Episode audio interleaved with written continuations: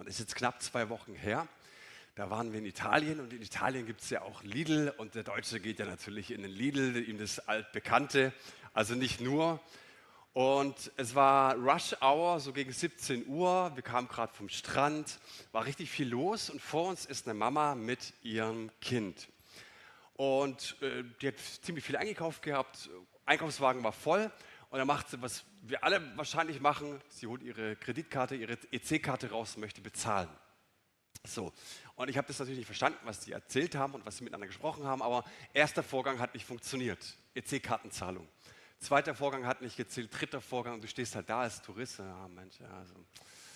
Ah ja, so, das vierte Mal funktioniert nicht. Und dann denkst du, okay, jetzt, ähm, jetzt sollte man es langsam mal verstanden haben, dass es nicht funktioniert. Das fünfte Mal funktioniert nicht und dann schießt mir dieser Gedanke Gottes in den Kopf, hey, segne. Und ich denke so innerlich, oder bete innerlich, ja, Herr, okay, ich segne jetzt diesen Prozess. So habe ich es innerlich gebetet. Würde ich jetzt so nicht aus, ich segne diesen EC-Kartenzahlungsprozess. Aber einfach Gottes Segen draufgelegt, sagt Gott, schenkt da jetzt bitte Gelingen. Fünf Sekunden später schiebt sie ihre EC-Karte wieder rein. Die beiden gucken sich an und sagt, jetzt funktioniert es. Und ich dachte so, Hä? Weißt du, äh, du, du redest immer darüber und, und, und predigst darüber, ja, Gebet bringt was. Wer von euch würde sagen, Gebet bringt nichts? so, macht mich nicht schwach, ey. so, jeder würde sagen, ja, ja, beten hilft, beten hilft immer. Ja, so. Und wenn, wenn wir Gottes Segen auf Dinge legen, ja, äh, dann, ich könnte euch das erzählen vom Hebräischen her und so weiter. Aber dann machst du es praktisch und ich so, wow, krass, es funktioniert. Geil, Hammer, wunderbar. Und ich weiß nicht, ob du das kennst, dass du auch für Dinge betest und sie segnest und sie einfach Dinge auf sich warten lassen. Und ich merke irgendwie so, ich bin so ein Junkie, ich will es sofort sehen. Genau, ich segne, fünf Sekunden später, tschakka. Dann funktioniert Gebet, denken wir oft ich habe mir das zur Angewohnheit gemacht, immer wieder in die Stille zu gehen und äh, zugegeben, auch nicht jeden Tag, aber Jesus zu fragen, hey, gibt es etwas, für was ich heute beten darf? Und dann schenkt mir Gott manchmal Eindrücke, wie zum Beispiel äh, Frauen, für Frauen zu beten in Afghanistan, die ich gar nicht kenne. Aber wir kennen es vielleicht einfach auch, wie die politische Situation dort ist, ist richtig schwierig. Aber ich fange an, die Frauen zu segnen und zu beten. Und dann merke ich auch nach diesem Gebet, denke ich so, okay, es ist komisch. Ich weiß nicht, was da jetzt passiert. War das jetzt Gott oder war das noch von gestern die Nachwirkung der Tagesschau? Ich weiß es nicht. Kennt ihr das irgendwoher? So dieses Ding, dass wir sagen, ja, wenn ich nicht weiß, wie es ausgeht, wenn es mir nichts bringt, wenn es mein Glauben nicht fördert, dann lasse ich es. Kennt ihr das irgendwoher? Ja, ich mache es nur, wenn ich nachweislich weiß, dass es was bringt. Und ich möchte mit euch heute über Treue sprechen im Gebet. Und ich glaube, jedes Mal, wenn eine neue Phase anfängt, wie jetzt zum Beispiel, wir gehen in den Herbst oder wir gehen ins neue Jahr, finde ich es immer so wichtig, über Gebet zu sprechen. Weil Gebet der Schlüssel für so vieles ist. Und ich möchte heute darüber sprechen, dass Gebet ohne Glaube, naja, wie soll ich sagen, lasst lieber bleiben. Ich würde den Glauben ein bisschen ähm, präzisieren. Ne? Gebet ohne Dienst des Königs, dessen Sohn lag krank in Kapernaum. Dieser hörte, dass Jesus aus Judäa nach Galiläa gekommen war und ging zu ihm hin und bat ihn herabzukommen und seinen Sohn zu heilen, denn der war todkrank. Da sprach Jesus zu ihm, wenn ihr nicht Zeichen und Wunder seht, so glaubt ihr nicht. Der königliche Beamte sprach zu ihm, Herr, komm herab, ehe mein Kind stirbt. Jesus spricht zu ihm, geh hin, dein Sohn lebt. Der Mann glaubte dem Wort, das Jesus zu ihm sagte und ging hin. Und während er noch hinabging, begegneten ihm seine Knechte und sagten, dein Kind lebt. Da fragte er sie nach der Stunde, in der es besser mit ihm geworden war. Und sie antworteten ihm, gestern um die siebente Stunde verließ ihn das Fieber.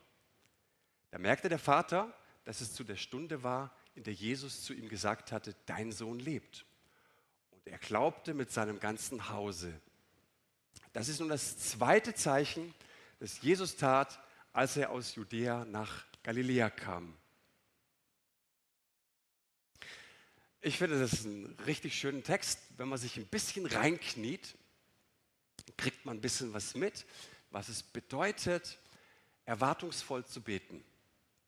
Ich möchte einfach ein paar Beobachtungen mal mit euch teilen. Eine Beobachtung ist, am Anfang unserer Gebete steht eine Not. Und wenn wir ganz offen und ehrlich sind, ist das oft so. Wir werden immer wieder durch Nöte ermutigt zu beten. Und äh, ich habe das ja ähnlich mit, mit den Sommerferien. Ne? Am Anfang kommt keiner auf die Idee, bloß am Ende fangen wir an zu beten, ja, ich brauche dich. Da heißt es in Vers 47, und es war ein Mann im Dienst des Königs, dessen Sohn lag krank in Kapernaum. Und ein Vers weiter, denn der war todkrank. Das ist eine wirkliche Notlage. Und Notlagen, sagen wir immer so schön, sind Chancen Gottes. Es gibt auch einen schönen Spruch, unsere Unzulänglichkeiten sind Gottes Gelegenheiten. Und es gibt ein bekanntes Zitat, das sagt, wenn Gott etwas Neues tun will, dann bringt er uns in Schwierigkeiten. Wenn Gott ein Wunder tun will, dann bringt er uns in unmögliche Situationen. Wir sagen ja auch so oft, next level, next devil. Im Glauben dürfen wir wachsen, sind eingeladen, Jesus immer ähnlich, ähnlicher zu werden.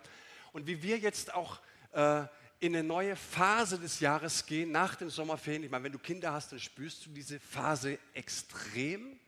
So hat Gott auch Phasen für uns in unserem Glaubensleben. Es gibt neue Phasen, es gibt das nächste Level, auf das dich Gott führen möchte, immer tiefer an sein Herz. Und da gibt es eine Regel. Je tiefer du kommst, Next Level beherbergt bzw. beinhaltet immer auch den nächsten, sozusagen den Teufel, Devil. Je tiefer dein Glaube, desto mehr wird Gott die Schwierigkeiten häufen. Amen. Wenn alles gut läuft, wird Gott dir in der Zukunft Herausforderungen schenken, denen du heute noch gar nicht gewachsen bist. Völlig normal. Ist ganz normal. Ich wiederhole es nochmal. Wenn alles gut läuft, wird dir Gott in der Zukunft Herausforderungen schenken, denen du in der Zukunft noch gar nicht gewachsen bist. Weil Gott uns immer tiefer an sein Herz ziehen möchte. Und er kann es nur so tun, indem er Schwierigkeiten bringt, indem wir, wir merken, in dieser Not, Gott, ich brauche dich zutiefst. Es ist eine tiefe Abhängigkeit, die sich Gott wünscht. Schau mal, der Apostel Paulus, das war einer, der maßgeblich daran beteiligt war, dass ein Großteil des Neuen Testaments entstanden ist. Der ist ausgegangen als Missionar und wollte die ganze damalige antike Welt für Jesus gewinnen. Und dieser Paulus, der schreibt einen Brief an die Gemeinde in Korinth, er hat zwei geschrieben, und das schreibt er im zweiten Brief an die Korinther, dass er durch seine Herausforderungen seines Dienstes beinahe am Leben verzweifelt wäre. Wo sind die, die sagen, ach, äh, Mitarbeiter in der Gemeinde ist alles nur freiwillig? Er sagt, dass die Herausforderung seines Dienstes, zu die Jesus ihn beruft, dass er daran fast verzweifelt wäre, am Leben verzweifelt. Ein Mann, der mit Jesus so sehr verbunden war, so innig verbunden war. Und ich dachte immer, Moment, also wenn du mit Jesus so richtig innig verbunden bist, dann muss doch alles flutschen, oder nicht? Also ist doch sie, die, die mit Jesus richtig gehen, ganz eng an ihm dran sind, die gehen von Herrlichkeit zu Herrlichkeit. Oder? Dachte ich zumindest immer. Und die Schwierigkeiten sind fern. Und dieser Paulus, der sieht den Sinn der Herausforderung darin, dass er und seine Mitarbeiter lernen sollten, nicht auf sich auf ihre Stärke zu verlassen, sondern ganz auf Gott, wortwörtlich, der die Toten lebendig macht. Also er sagt sich, also wenn, wenn Jesus Tote lebendig machen kann, dann ist meine krasse Notgrate einfach nur der, der Devil auf dem Next Devil. Ihr merkt, es ist alles eine Frage der Haltung. Wortwörtlich steht da, Ihr müsst nämlich wissen, Geschwister, dass das, was wir in der Provinz Asien durchmachten, so überaus schwer auf uns lastete und unsere Kräfte so sehr überstieg, dass wir schließlich nicht einmal mal damit rechneten, mit dem Leben davon zu kommen. Wo sind diejenigen, die immer sagen, ja, Gott wird uns nichts mehr zumuten, als wir tragen können? Sagen wir oft. Hier steht aber was anderes. Hier steht was komplett anderes. Hier steht, das, was ich dir zumute, das kannst, du zerbrichst daran, was ich dir zumute. Bibel ganzheitlich lesen. Lade ich dazu ein, vollständig zu lesen, ne? dass Gott uns Situationen schenkt und das sagen wir den Mitarbeitern in der Gemeinde immer. Wie oft sagen wir, habe ich noch nie gemacht. Ah, nee, weiß auch nicht, das ist nicht meine Gabe. Ah, das überfordert mich gerade, das, das mache ich einfach nicht. Aber Menschen ganz bewusst in diese Situation einzuladen, indem sie sagen, ich bin nicht mehr in meiner Komfortzone. Diese Situation übersteigt alles, was ich bin und was ich habe. Halleluja, du hast biblischen Beistand. Da gab es ganz viele Menschen dafür, aber in der Situation erlebst du Gottes Kraft. Es sagt weiter, Vers 9, wir kamen uns vor, als wäre das Todesurteil über uns gesprochen worden. Aber das alles geschah, damit wir nicht auf uns selbst vertrauten, sondern auf Gott, der die Toten zu neuem Leben erweckt. Er hat uns von dem sicheren Tod gerettet und wird uns auch weiterhin retten. Ja, wir haben unsere Hoffnung auf ihn gesetzt und sind überzeugt, dass er uns auch in Zukunft retten wird. Das heißt, Folie 6, ein fester Bestandteil unseres Gebetslebens. Besteht also immer aus all den Unmöglichkeiten des Alltages, die uns immer tiefer in den Glauben locken wollen. Das ist mal ganz bewusst so ausgedrückt. Diese Not, diese Herausforderungen, die wollen dich tiefer an Jesu Herz locken. Du sollst da hingezogen werden. Unsere Unmöglichkeiten, die sollten wir nicht so an so pseudo-christliche Zitate wie zum Beispiel, naja, wir müssen uns eben damit abfinden, das ist halt eben eine Last Gottes, die haben wir jetzt einfach zu tragen. So, Gott will es so, ich akzeptiere es halt, sondern solche Herausforderungen, die treiben uns immer in das Gebet, wo wir mit Gott über die Not ins Gespräch kommen. Und ich glaube, die besten Predigten hörst du immer in extremen Herausforderungen, wenn du mit Jesus ins Gespräch kommst. Da hat er immer die besten Predigten für dich. Schon mal ausprobiert? Darüber soll es halt ein bisschen gehen. Mal immer wieder den Realitätscheck, wenn, wenn du in der Predigt solche geistlichen Wahrheiten hörst, immer wieder den Realitätscheck zu machen, wie ist es bei mir? Ist es bei mir so, dass wenn eine Herausforderung da ist, wenn die Not da ist, dass ich mit Jesus offen und ehrlich über alles spreche? Bei mir nicht immer. Eine zweite Beobachtung, in der Herausforderung richtet der Vater eine konkrete Erwartung an Jesus. Die Not ist da. Jetzt besinnt er sich, und es ist ja oft so gewesen, als Jesus leibhaftig auf der Erde war, ging er zu Kranken, zu Gelähmten und fragte sie, was soll ich dir tun? Am Teich Bethesda sagt ein, ein, ein Gelähmter zum Beispiel, ja, ich bin seit 38 Jahren da und eigentlich, wenn mich jemand ans Wasser bringen würde, dann würde sich das Wasser bewegen und dann werde ich eigentlich geheilt. Und sagt Jesus, das habe ich gar nicht gefragt. Was möchtest du? Und er hilft ihm, willst du gesund werden? Also, ja. Und in dieser Not, in dem unsere Gefühle, unsere Emotionen, unser Verstand Achterbahn mit uns fährt, erwartet Gott von uns ein konkretes Gebetsanliegen. Was konkret ist dein Anliegen? Was ist deine Erwartung, die du an mich hast? Vers 47, diese hörte, dass Jesus aus Judäa nach Galiläa gekommen war und ging hin zu ihm und bat ihn, herabzukommen und seinen Sohn zu heilen, denn der war todkrank. Also, konkretes Beten bedeutet, mit einer klar formulierten Erwartungshaltung zu Gott zu kommen. Nicht Herr, tu was immer für mich gut ist. Jesus, du siehst ja meine Situation.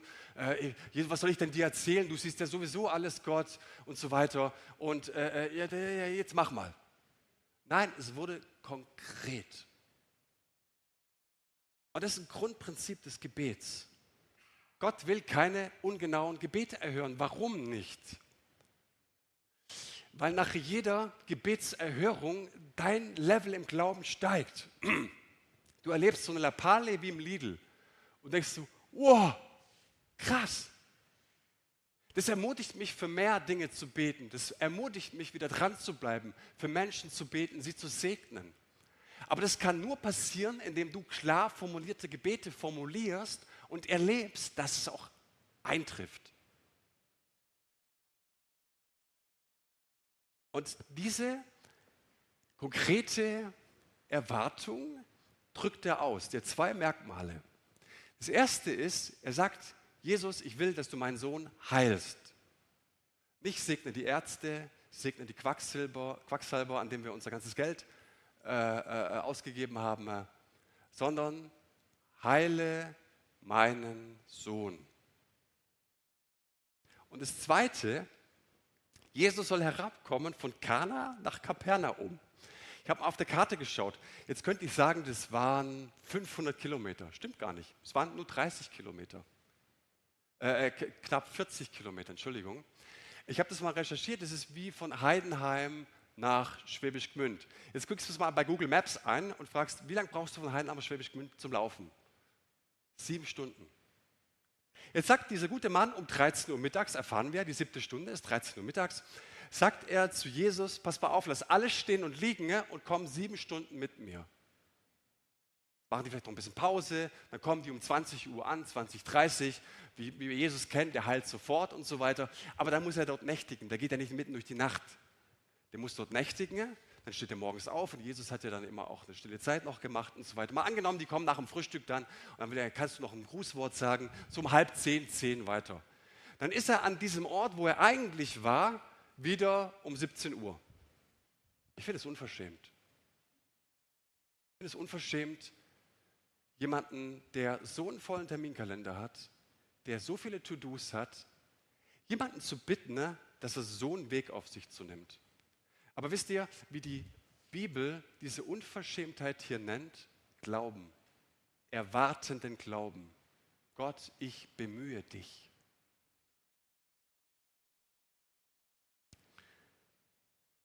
Er hatte eine klare Erwartung auf das Was und das Wie.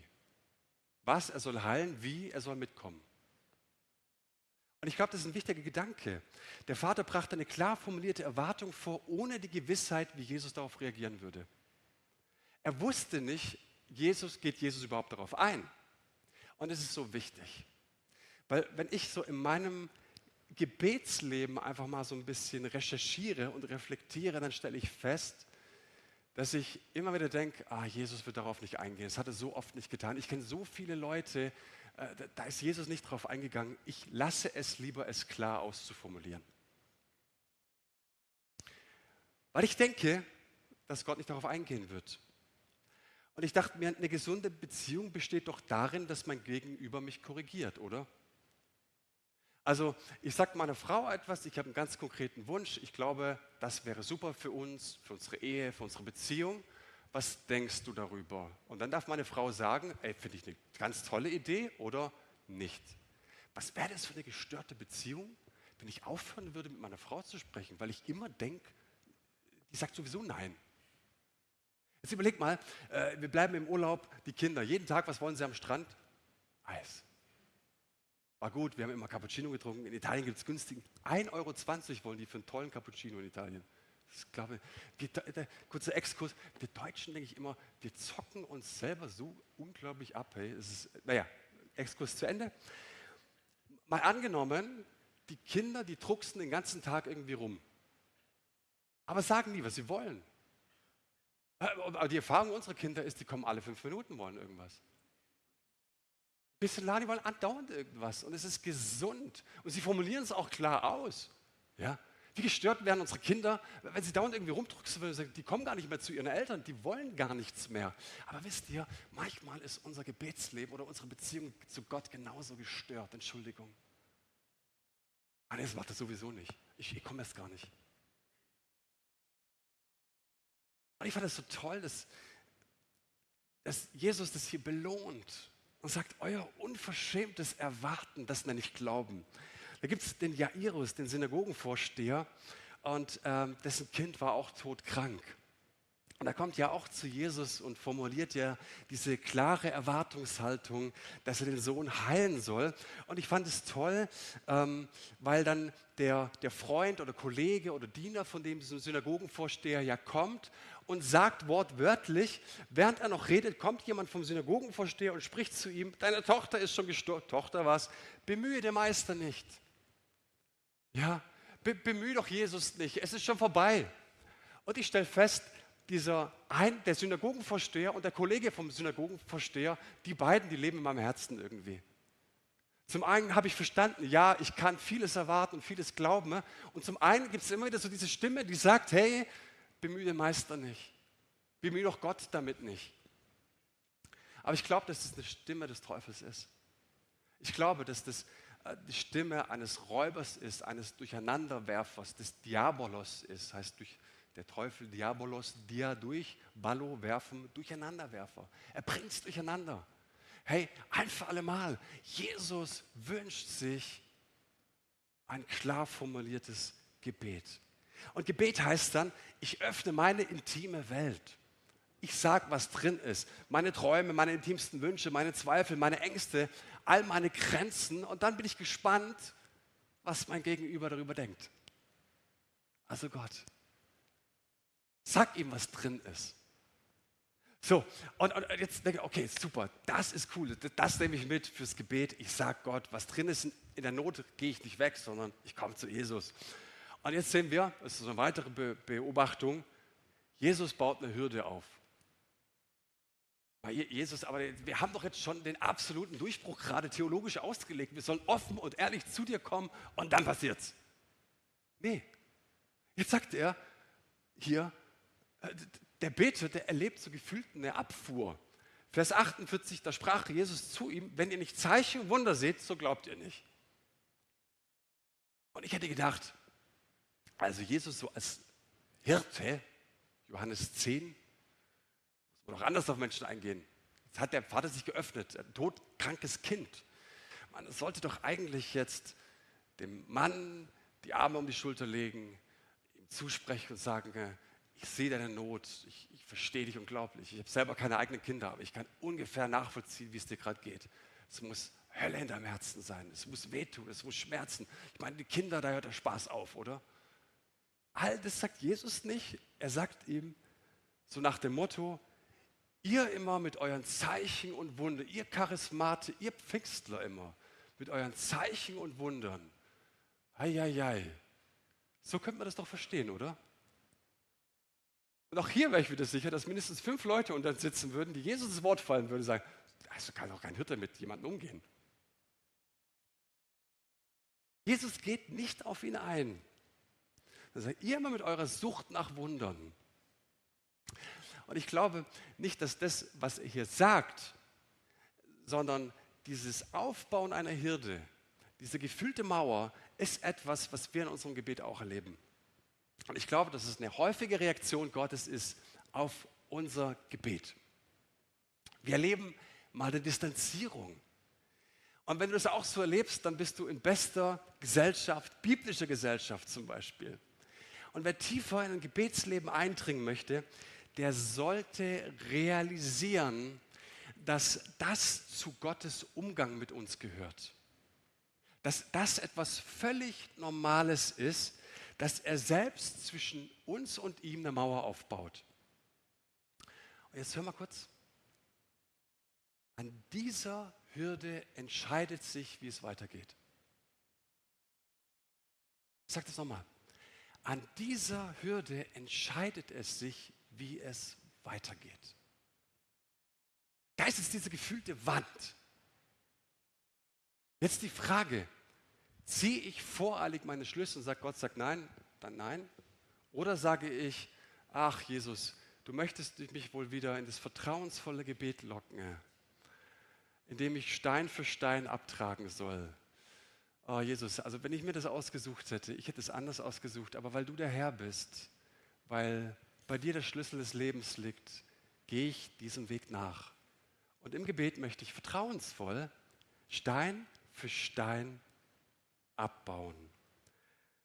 Es braucht Mühe und es braucht Zeit und es braucht Beziehung, Investment in eine Beziehung.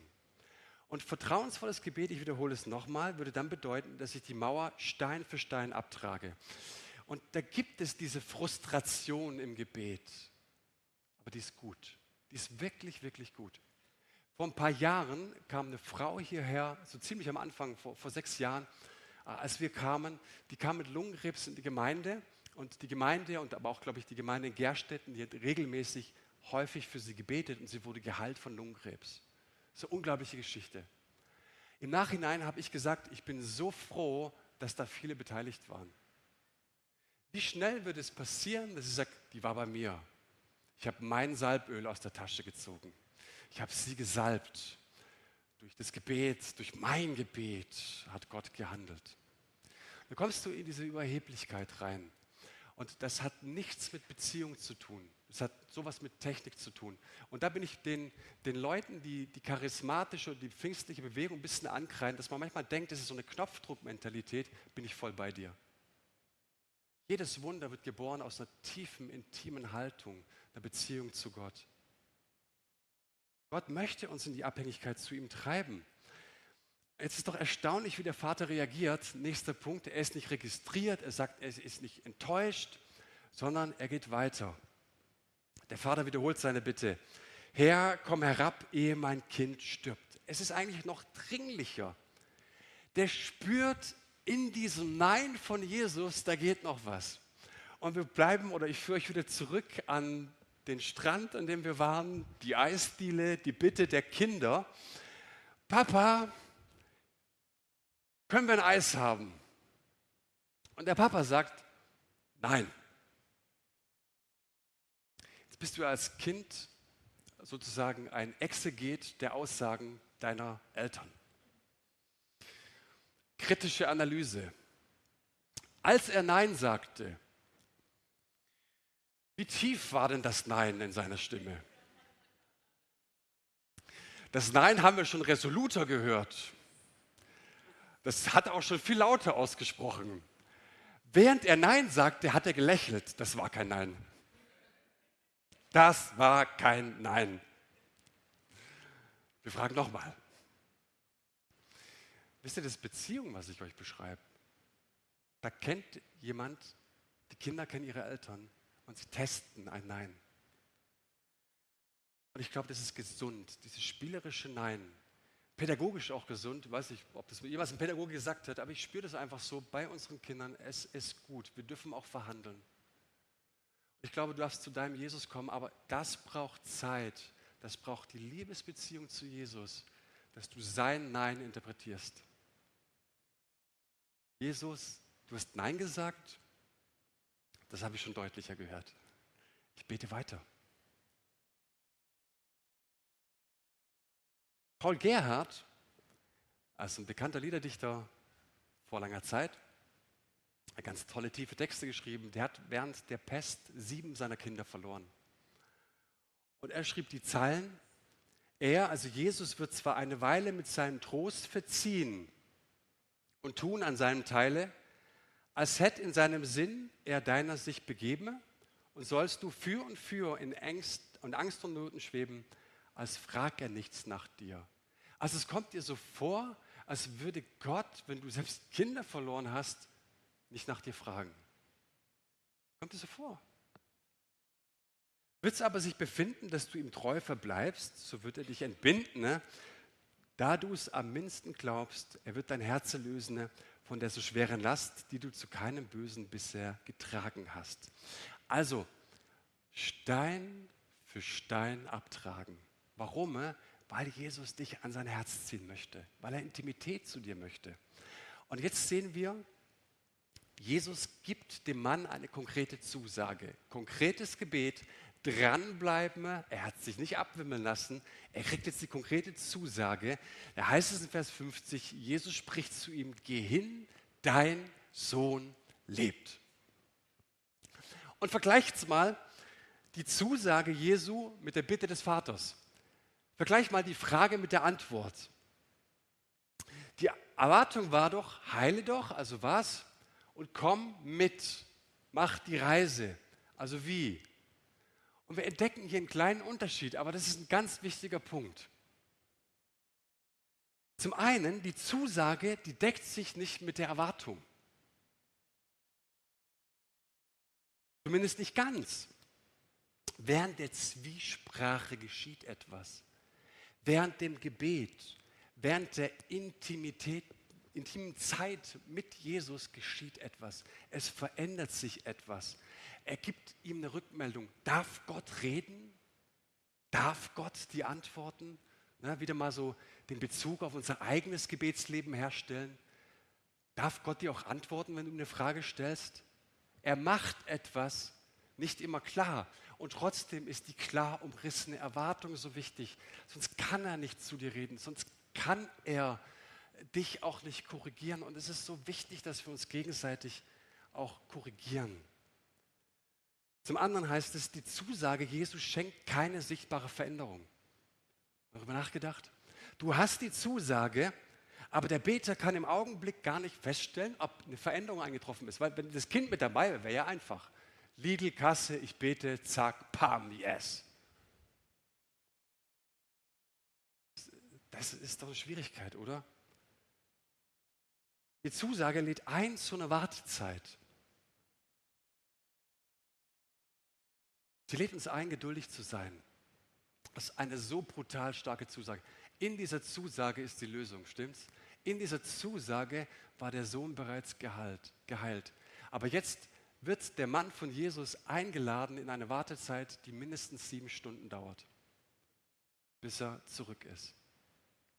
Und manche Wartezeiten dauern sieben Stunden, manche Wartezeiten dauern Monate und andere Wartezeiten können Jahre dauern. Die Frage ist aber, hat Gott dir irgendwann mal in dein tief in dein Herz eine Zusage gegeben? Es wird geschehen. Es wird kommen. Also Gottes Zusage oder Gottes Antworten können eine Zusage beinhalten, ne? aber noch keine Sichtbarwerdung der Zusage. Der Zeitraum zwischen Zusage kann dauern. Und vielleicht hat Gott eine ganz konkrete Zusage gegeben auf deine Kinder. Ich weiß es, dass Eltern hier sitzen, ne, deren Kinder nicht alle im Glauben sind. Irgendwann mal haben die Kinder Gott, Jesus den Rücken gekehrt. Du spürst so in deinem Herzen, dass dieses Nein der Kinder kein endgültiges Nein war. Warum? Weil Jesus zu deinem Herzen gesprochen hat. Nicht, weil du deine Situation mit allen Situationen verglichen hast um dich herum, sondern weil Jesus etwas in dein Herz gelegt hat, eine Zusage ins Herz gegeben hat. Und du weißt, ich bete weiter und ich danke Gott. Ich glaube Gott daran, dass du was tun wirst. Vielleicht bist du krank und hast eine Diagnose. Ich finde diese Zeugnisse immer so unglaublich, dass Menschen sagen, sie saßen beim Arzt, da kam die Diagnose Gehirntumor oder Krebs und im gleichen Moment, wie der Arzt diese Diagnose ausspricht, spricht Gott tief ins Herz, papalapap. Du wirst geheilt. Und dann gehen sie durch schwere Zeiten, durch richtig schwere Zeiten, haben Schmerzen, aber bewahren tief in ihrem Herzen diese Zusage Jesu. Du wirst geheilt.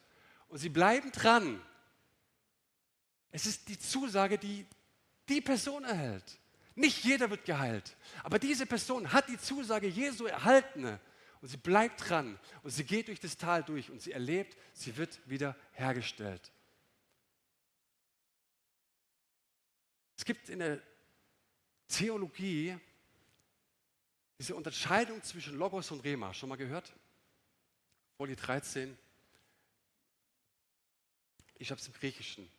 Beide Worte können mit Wort oder mit Rede übersetzt werden. Und ich glaube, dass es exegetisch auch nicht so eindeutig ist, aber der Sinn dahinter ist klar. Es gibt ein Wort Gottes. Das Wort Gottes ein allgemeingültiges Wort, dass Gott die Liebe ist. Gott ist die Liebe. Gott ist gestorben für jeden Menschen. Er ist auferstanden. Das ist das Logos. Äh, wir Im Johannesprolog, Johannesevangelium, äh, erstes Kapitel, die ersten Verse, das Wort wurde Fleisch, Logos wurde Sargs sozusagen. Ja?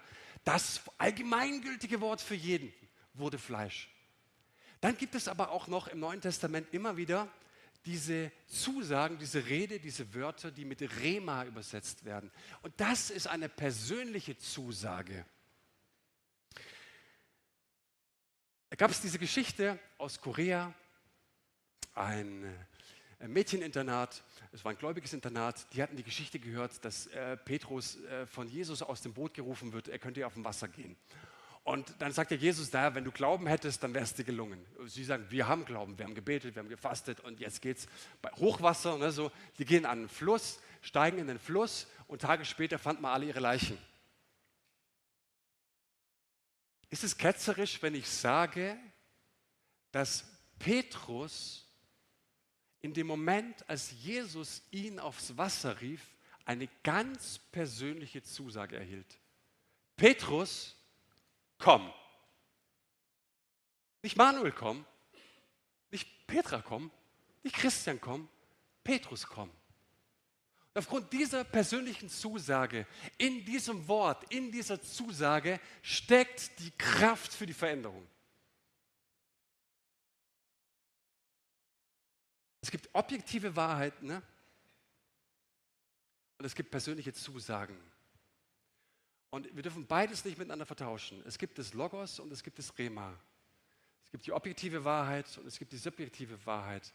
Ich komme am Ende nochmal darauf, darauf zurück, weil ich glaube, dass das prophetische Wort so unendlich wichtig ist in diesem Zusammenhang. Das gehört zum Wirken des Heiligen Geistes, dass er uns im vertrauensvollen Gebet das sich nicht aufgrund voreiliger Schlüsse vorzeitig abgewendet hat, eine persönliche Zusage tief in unser Herz pflanzt. Du kommst in der Intimität, intime Zwiesprache mit Jesus. Und in dieser Zeit, in der du deine Not besprichst mit ihm, pflanzt er etwas in dein Herz. Das sagt dir nicht der Hillsong oder ICF-Prediger oder was immer du auch gerne, ich mag die, kein, ja so, sondern das sagt dir Jesus ganz persönlich in dein Herz. Es kann nur Jesus in dein Herz sprechen. Manchmal auch durch andere Menschen. Aber diese Zusage festhalten. Und dann kann ich das niemandem beweisen, aber ich habe eine innere Gewissheit. Und vor über 15 Jahren hat mir äh, eine prophetische Frau im prophetischen Dienst mir einen Zuspruch gegeben, eine tiefe Zusage, die lässt mich nicht los. Ich sehe noch wenig davon. Ehrlich gesagt, sehr wenig. Trotzdem bete ich dafür. Hab die Zusage im Herz. Nochmal, du kannst die Zusage haben, aber die Erfüllung der Zusage lässt auf sich warten. Jetzt kannst du sagen, dann ist es doch nicht wahr, oder? Aber wir hören, er glaubte dem Wort. Folie 14, der Mann glaubte dem Wort, das Jesus zu ihm gesagte, und er ging hin. Er diskutierte nicht, er sagte nicht, Moment, ich gehe hier nicht weg, bevor ich einen Anruf bekommen habe, dass es wirklich so ist. Nee, ist Quatsch, merkte selber zur damaligen Zeit, aber ich glaube es erst, wenn ich sehe. Er schenkte der Zusage Glauben. Und in dieser, mal zu, in dieser Zusage Jesu konnte er in einem Shalom nach Hause gehen. Auch ohne, dass er es gesehen hat. Und an dieser Stelle begann, beginnt ein ganz bekannter Kampf des Glaubens. Du hast die Zusage von Gott. Das ist ja lächerlich. Also du schickst mich jetzt einfach, dein Sohn ist, das war's jetzt oder was? Ja, ich brauche noch mehr. Und dann meldet sich, auf, es waren ja sieben Stunden auf dem Weg, ist eine lange Wanderung, die Erfahrung zu Wort und die Erfahrung sagt, habe ich noch nie gehört oder gesehen, noch nie gehört oder gesehen, dass irgendjemand pauschal aus der Entfernung irgendwas sagt. Das ist ein charismatischer Laden hier. Noch nie. Der Verstand sagt, Balla Balla. Die Gefühle fahren Achterbahn und sagen, das, das gibt's doch nicht. Nein. Das Wort Jesus sagt, dein Sohn lebt. Entschuldigung. in diesem Wort war die Kraft für Veränderung. Glauben bedeutet, diese Stimmen zwar wahrzunehmen von Verstand, Gefühle, aber nicht auf sie einzugehen. Ich glaube der Zusage, ohne zu schauen. Und ich will meinen persönlichen Glauben nicht auf dem Altar der Vernunft oder dem Verstand oder meine Gefühle opfern. Ganz wichtiger Punkt. Der Mann sieht, dass Jesus seine Zusage erfüllte und da heißt es, und während er noch hinabging, begegnet ihm seine Knechte und sagten, dein Kind lebt. Frage, wann wurde der Sohn geheilt? Unsere Antwort könnte leiten, lauten, in dem Moment, als er es gesehen hat. Stimmt's? Wann wurde der Sohn geheilt? Als Jesus ihm die Zusage gegeben hat. Der Vater könnte sagen, als ich meinen Sohn sah, Jesus sagt, er war geheilt, als ich ihm die Zusage gegeben habe. An einer anderen Stelle sagt Jesus, und ich komme zum Schluss, und das wäre mir wirklich wichtig. Ich weiß, dass es warm ist, aber das ist mir unglaublich wichtig. Im Markus-Evangelium sagt er, wenn ihr betet und um etwas bittet, vielleicht könnte jemand die Tür da hinten aufmachen, dachte ich mir. Durchzug. Wenn ihr betet und um etwas bittet, dann glaubt, dass ihr es empfangen habt und die Bitte wird euch erfüllt werden, was immer es auch sei. Das meinte Jesus mit der Geschichte. Lasst uns ganz kurz mal als verstandesgemäße Menschen rekapitulieren, was Jesus hier sagt. Übersetzt würde es doch so lauten, ne? Herr, ich danke dir, dass du mich geheilt hast. Ich sehe davon noch nichts. Es tut weh wie nichts. Aber ich danke dir, dass die Heilung eintreffen wird. Ich dachte mir, ist doch komisch. Also entweder ich habe etwas und dann kann ich Jesus danken. Es ist passiert. Oder ich habe es noch nicht, dann kann ich weiter bitten. Aber Jesus sagt,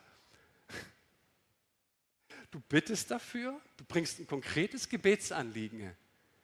Du erhältst die Zusage schon und du gehst mit dieser Zusage so um, als wäre es schon durch.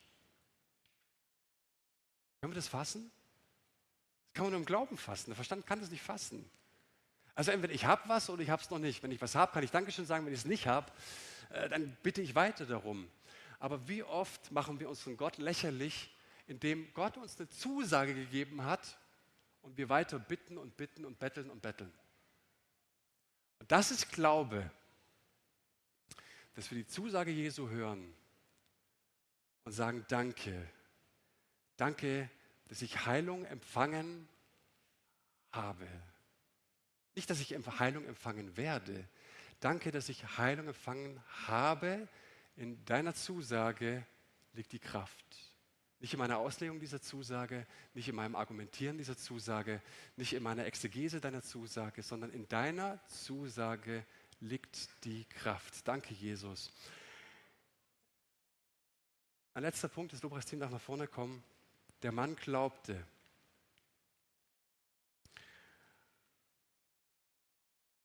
Und zum Schluss möchte ich auf den Weg geben, Jesus will Zeichen und Wunder wirken in deinem Leben. Jesus will Zeichen und Wunder wirken. In Vers 54 heißt es, das ist nun das zweite Zeichen, das Jesus tat, als er aus Judäa nach Galiläa kam. Ich dachte mir, Moment mal, Vers 48 sagte noch, wenn ihr nicht Zeichen und Wunder seht, so glaubt ihr nicht. Jetzt hat es ja doch gewirkt. Was bedeutet denn das? Irgendwann geht dir auf, dass man mal auf die Reihenfolge achten sollte. Er sagt, wenn ihr nicht seht, dann glaubt ihr nicht.